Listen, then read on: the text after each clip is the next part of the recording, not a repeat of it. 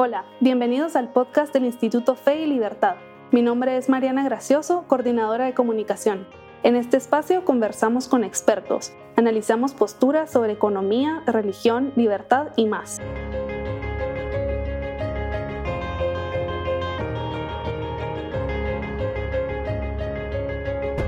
Bienvenidos a un nuevo episodio del podcast Fe y Libertad. Mi nombre es Camilo Bello, soy el director de publicaciones en el Instituto Fe y Libertad y hoy tengo el gusto de conversar con Juan José Porras sobre un tema realmente atractivo, sobre las virtudes de un político. Juan José Porras es abogado y notario y licenciado en Ciencias Jurídicas y Sociales. Es miembro de diversas juntas directivas, ha sido eh, asesor legal de varias instituciones nacionales y fue diputado del Congreso de la República del 2016 al año 2020. Bienvenido, Juan José. Te agradecemos mucho por estar aquí presente acompañándonos. Muchas gracias, un gusto. Solo corrijo, de 2012 al 2020 diputado, así que ocho años al servicio de la patria, un gusto. Muy bien, no quitemos los, los años respectivos. Bien, pues eh, Juan José, empecemos. Eh, bienvenido entonces a esta charla. Y nada, tenemos algunas preguntas que quisiéramos a, propósito de tu, de tu formación, de, de, tu actividad profesional. Consideramos que eres el idóneo para que podamos explorar estas, esas cuestiones. Entonces, pues en primer lugar nos gustaría que nos explicaras qué son las virtudes y cuáles crees que, un político debe tener para poder subsistir en un sistema que muchas veces eh, no toma o no favorece, eh, no toma en cuenta, no favorece la, la ética. Entonces, si quieres, empecemos con este par de preguntas. Bueno, es una pregunta muy amplia eh, para, para responderle en corto tiempo, pero creo que obviamente las virtudes de un político eh, son varias. Yo las quisiera comenzar a mencionar como tiene que tener una amplia capacidad de diálogo. Y creo que el, político eh, y esa capacidad de diálogo tiene que ser a todo nivel. Recuérdense que el político cuando llega a un cargo público, cuando es electo para una posición, por ejemplo, el Congreso de la República, usted tiene una diversidad de personas de diferente educación, de diferente eh, eh, formación, eh, y al final, pues el Congreso de la República sigue siendo una radiografía de lo que es la sociedad guatemalteca, ¿verdad? Y tenemos de todo tipo de personas y la capacidad de diálogo, la capacidad, la inteligencia emocional que debe manejar un político es muy importante porque está sujeto a, una, a muchísimas presiones. Entonces, una virtud debe ser esa capacidad de poder adaptarse eh, y poder tener, digamos, eh, la capacidad de, estar en diferentes entornos eh, con muchas presiones de por medio. y sobre todo, pues creo yo que, que uno lleva inerte la formación que uno tiene desde casa, el hogar, el colegio, universidad, que le da uno cierto marco de virtudes, valores y principios que seguramente uno los lleva al puesto que uno quedó electo. Y eso incide definitivamente porque uno tiene la capacidad de poder eh, incidir en otras personas con tu actuar, con tu capacidad, con tu capacidad de, diálogo y de negociación, que eso te va a ayudar más adelante a lograr acuerdos para tu labor política, dependiendo pues en qué ramas te estés desempeñando. Perfecto, excelente. Gracias, eh, Juan José. Y entiendo a partir de, tu respuesta, de tus comentarios, que efectivamente la actividad en la vida pública, eh, después de los funcionarios públicos, debe estar en armonía con, las virtudes. Es decir, es algo que no se disocia, es algo de lo cual no se separa, sino que es, una actividad que, que de alguna manera reúne estos dos eh, eh, elementos, ¿no? Y esto me lleva a la siguiente pregunta, igual eh, a, propósito del desempeño en la, en la actividad eh, política. ¿Ustedes cree, eh, tú crees que las decisiones que toma el, el, político deben estar en función de mejorar el bien común o más bien el político, las, decisiones que toma, las hace con, a, partir de un interés particular, a partir de no sé, de, desvincularse pues de, las situaciones en las cuales se pueda estar eh, desenvolviendo en, determinado contexto. ¿Por qué digo esto? Porque si bien entendemos que en la, en la política clásica, por ejemplo, aristotélica, platónica, la ética con la política, pues no, se, no, son dos esferas, sino que en realidad hacen parte de una misma actividad, una misma preocupación. pero parecería que en la actualidad todo lo contrario, ¿no? Entonces hablamos de ética, hablamos de virtud, de una esfera completamente apartada o ese es el sentir del ciudadano común, ¿no? De, de, bueno, tal vez el político no tiene que ser virtuoso o tal vez lo utiliza con una finalidad en particular. Entonces, eh, insisto con la pregunta, ¿qué papel juega la ética en la toma de decisiones de los ciudadanos que se dedican a la función pública y si estas decisiones deben tomarse en función de lo que es mejor para el bien común? Pues definitivamente, yo creo que, que tú ya lo expresaste muy bien.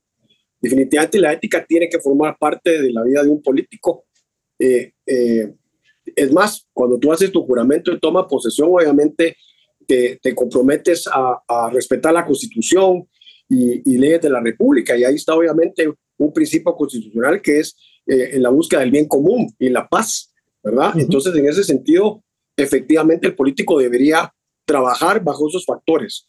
Pero hay que tomar en cuenta que cuando tú llegas al Congreso de la República o al puesto, si eres presidente o vicepresidente, que son puestos de elección o alcaldes, eh, tú respondes a un vehículo electoral. Lamentablemente le digo vehículo porque hoy no tenemos instituciones de derecho público que deberían ser los partidos, con principios y valores, donde uno eh, pudiera desenvolverse con más tranquilidad, pero eh, esos vehículos a veces también dependen de presiones de grupos de interés, ¿verdad? Entonces, uno puede entender perfectamente que hay cosas que, son entrañables a ti, pero que también los partidos con su ideología, su formación y el liderazgo que algunas veces ejercen las personas dentro de los comités ejecutivos, eso incide también en las decisiones que los políticos toman adentro de un, de un ente como es el Congreso de la República. Eh, porque obviamente parten de una agenda política, de cuál es el plan de gobierno, qué es lo que quieren obtener. Y por supuesto que definitivamente tienen que estar pensando en una agenda basada en el bien común y que obviamente las decisiones que tomen los hagan en función de beneficiar a las personas que votaron por ellos y confiaron en ellos para ponerlos en esos puestos, eh, para que tomen las mejores decisiones. Entonces, es una gran responsabilidad eh, y, podemos ahondar un poquito más en eso, porque después está el tema de, de la disciplina partidaria, ¿verdad? Eh, cuando hay temas que están bajo votación, en los que a veces uno no está cómodo en las situaciones en las que te someten a, a, votar, o otros grupos de presión que tal vez no te apoyaron, pero que están en las afueras del Congreso encerrándote, queriéndote prender fuego para que tú deshagas o hagas algo que a ellos les interesa. Entonces, al final yo lo veo como que el Congreso es una gran olla de presión, ¿verdad? Y entonces tiene que haber una válvula ahí que ayude a, a descompresionar, porque si no el país estallaría.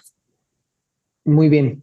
Interesante, interesante reflexión y de, hecho escuchándote me venía a la cabeza que cuando hablamos de, justamente de, este, de esta teoría política, de este discurso político, la actividad que tienen las, las personas que se dedican a, la actividad pública, como que hay algunos conceptos que son recurrentes, ¿no? Entonces esto del bien común, de la justicia, eh, o preguntarse cuál es el fin último de los, de los tipos de gobierno, etcétera. Es como que hay un, de alguna manera, como un diccionario, un ideario que suele ser bastante como, como mencionado. Y esto me lleva, eh, insisto, a la siguiente pregunta sobre em, si tomamos en cuenta que los funcionarios públicos pues son personas individuales tienen una jerarquía de valores, tienen una idiosincrasia, una manera de pensar, de estimar, de querer, e inclusive tienen una visión de lo que es la buena política, ahí entra mi pregunta. ¿Puede entonces este funcionario público transgredir lo que es su propio sistema de valores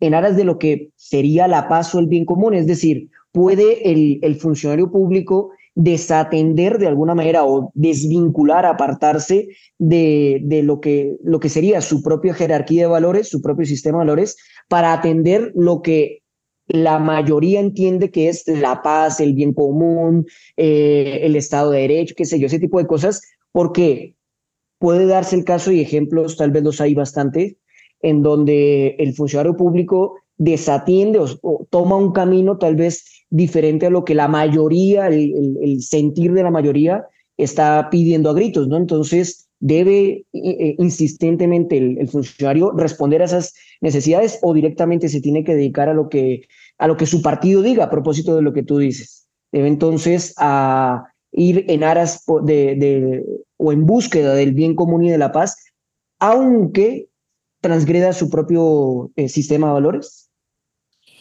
Mira, pregunta compleja porque definitivamente en tu sistema de valores debería estar claramente la búsqueda del bien común y de la paz y otros principios legales y constitucionales que uno como político, como persona, como ciudadano, debería uno atender y creer en ellos evidentemente.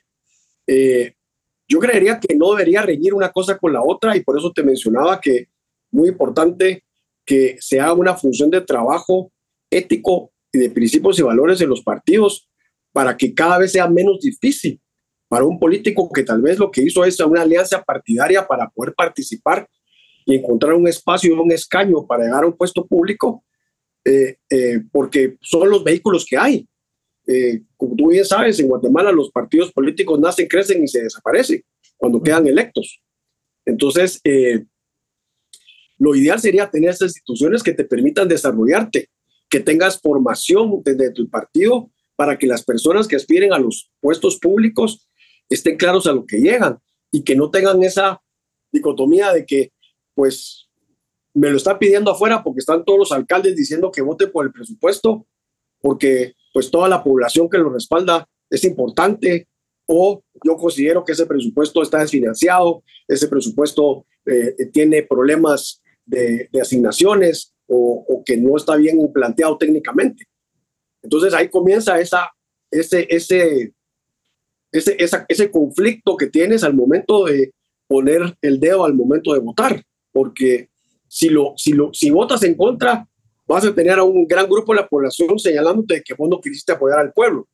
Pero por otro lado, tenés que ir a tu casa a darle la cara a tus hijos y a tu esposa para decirles, voté por lo que creí que era correcto. Así que eh, es una pregunta compleja y por eso te doy una respuesta así, porque yo veo que es algo que se vive todos los días, hasta que no estás sujeto a la presión y al escrutinio público, ¿verdad? Eh, no te das cuenta de, de, qué nivel de decisiones tienes que tomar ahí y que pueden afectar tu credibilidad como, como político, ¿verdad? Así que es, es complejo. Sí, no, toda la razón. Son, son preguntas complejas y por eso Juan José eres el idóneo para estar aquí acompañando. No, lo sé. bueno, a, teniendo en cuenta eso que nos mencionabas de la complejidad inclusive que conlleva eh, tal vez dar una respuesta, no sé, si bien amigable a todo el público o si hay una sola respuesta a lo que hemos venido planteando, me surge otra que inclusive creo que genera un poco más de polémica, pero que si bien creo que la mayoría de nosotros en calidad de ciudadanos, en calidad de, no sé, de personas pensantes que, que estamos en actividad política, indistintamente de que no, no tengamos, no sé, no pertenezcamos a algún partido, lo que sea, pero en tanto ciudadanos en algún momento nos hemos preguntado hasta qué eh, punto el fin justifica los medios o si nunca el fin eh, va a estar eh, justificado por estos medios. Es decir, por ejemplo, si tenemos el caso de que una nación, una sociedad X eh, necesita vacunas y ese es el fin, los medios por, que, vayamos a utilizar puedan respetarse o puedan defenderse indistintamente de que sean considerados como poco virtuosos o como poco éticos, aunque la finalidad sea eh, coherente, sea buena, los medios son justificados o todo lo contrario. Por ejemplo, tenemos el caso del, del país vecino, el país hermano El Salvador, en donde si bien la finalidad que persiguen sus mandatarios es, no sé, proveer seguridad, proveer bienestar, que la gente no sea asaltada en las calles, que la gente pueda tener su local comercial sin que sea extorsionado, que se pueda subir al transporte público sin que su vida se encuentre en peligro, pues si esa es la finalidad, ¿Es justificable los medios, por ejemplo, de persecución que están teniendo, no sé, eh, el, por parte de la, de la presidencia, por parte de, la, de, esta política que, que está eh, vigilando, que está, no sé, tal vez saltándose el Estado de Derecho para encarcelar, para perseguir a, a, los que considera delincuentes? la gente ah, está siendo eh, salvaguardada, sí, pero insisto con la pregunta, ¿el fin de los medios serían entonces loables, respetables para llegar a este, a este determinado eh, fin? ¿O puede que se dé lo contrario y que no los medios siempre sean justificados para, para llegar, insisto, a esta, a esta finalidad? Mira, yo creo que no necesariamente el, el, fin justifica los medios, siempre. Eh, en el caso que me ponías de ejemplo, del caso de El Salvador, eh, pues tú elegiste un presidente para eh, que gobernara un país y posiblemente tus ejes de propuesta fueron seguridad, ¿verdad? Fueron prosperidad y entonces en aras del escenario político que está viviendo y la descomposición social que tiene enfrente y lo podemos trasladar a la nuestra, tuvo que tomar decisiones que tal vez no las hubiera tomado en otro entorno que el país estuviera viviendo. Es decir, si hubiera un país en el que la ciudadanía tuviera mejor niveles de educación, eh, alimentación, acceso a, la educación superior, pues podría ser que eh, usara otros mecanismos para, para lo que él necesita o no hubiera, necesidad, no hubiera tenido necesidad de ejercer esos medios tan, tan drásticos. No quiero decir que estoy de acuerdo, pero eh, creo yo que definitivamente eh, utilizar medios que riñan con tus principios éticos no te va a dejar dormir nunca. Posiblemente vas a tener una popularidad, vas a tener el titular del periódico, vas a ser exitoso en las redes, pero el que tiene que dormir con esa decisión es uno. El que tiene que eh, explicarla con el pasar de los años va a ser uno. Así que eh, yo creo que lo que tiene que tener uno es claridad de que definitivamente eh, hay, hay momentos en que vas a tener que tomar decisiones en las que no le va a gustar a nadie, pero lo vas a tener que hacer basado en lo que uno cree fervientemente y en lo que, en lo que uno lo, lo, lo empujó a estar en el, en el puesto público. Porque si lo que te empujó es un medio perverso, que es eh, eh, ganar poder, porque a veces la gente ya tiene plata y lo que quiere es el poder, o, lo que quiere es, eh, tiene el poder, pero lo que quiere es plata, entonces ahí comienzas a confundir las cosas, ¿verdad? Entonces yo creo que, que es importante que estés claro que, que, definitivamente vas a tener que tomar decisiones y esas decisiones vas a tener que, tener que cabildearlas con la almohada, como decimos, para que te deje dormir en las noches, porque definitivamente te digo que, que, en los ocho años que estuve hay cosas que definitivamente uno se pone a pensar, las puede haber hecho diferente o distintas, eh, pero las eventualmente, pues eso, eso creo que es algo que el político, eh, el político latinoamericano, ¿verdad? Eh, le, toca vivir con esas decisiones a veces muy duras de cara a los países en los que vivimos. Muy bien, muy bien. Y con esto que, que, o sea, con esa respuesta que tienes, me viene a la cabeza otra pregunta que más bien la podríamos tirar, como dirían en mi país, a la otra cancha. Es decir, si ya estamos hablando, por ejemplo, de la actitud, de la reflexión que tiene el político, de si bien las virtudes son necesarias a tener en cuenta ah, en la actividad pública y que no todas las finalidades son de alguna manera loables o respetables y que los medios pues tampoco, quisiera que tuviéramos una breve como, como acercamiento hacia lo que es el, el ciudadano, ¿no? Es decir, porque esa es una pregunta que, pues, si bien nosotros podemos teorizar sobre la buena praxis del político, sobre la buena práctica de, las, de, de, los partidos políticos, ah, hay que pensar también en, en, qué es lo que quiere ¿no? la, la ciudadanía, el, el, ciudadano de a pie. Entonces, otra pregunta que podríamos eh, introducir es si usted, eh, si tú crees, perdón, que la población le interesa el carácter de sus gobernantes o solo más bien le interesan los buenos resultados de la gestión. Es decir, porque uno puede decir, bueno, yo a mí me interesa que el, eh, que el gobernante sea honesto, que el gobernante sea prudente, que sea justo, que sea virtuoso en general.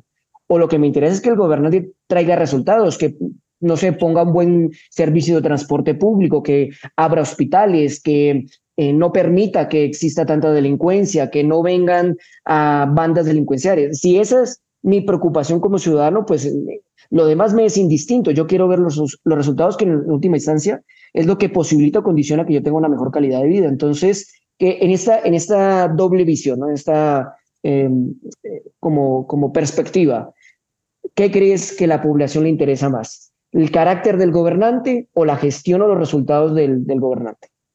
Pues mira, yo creo que tienen que ser los dos. Definitivamente, eh, un ciudadano debe aspirar a tener un gobernante que tenga el carácter y la capacidad de poder decidir, delegar, pero también una buena gestión.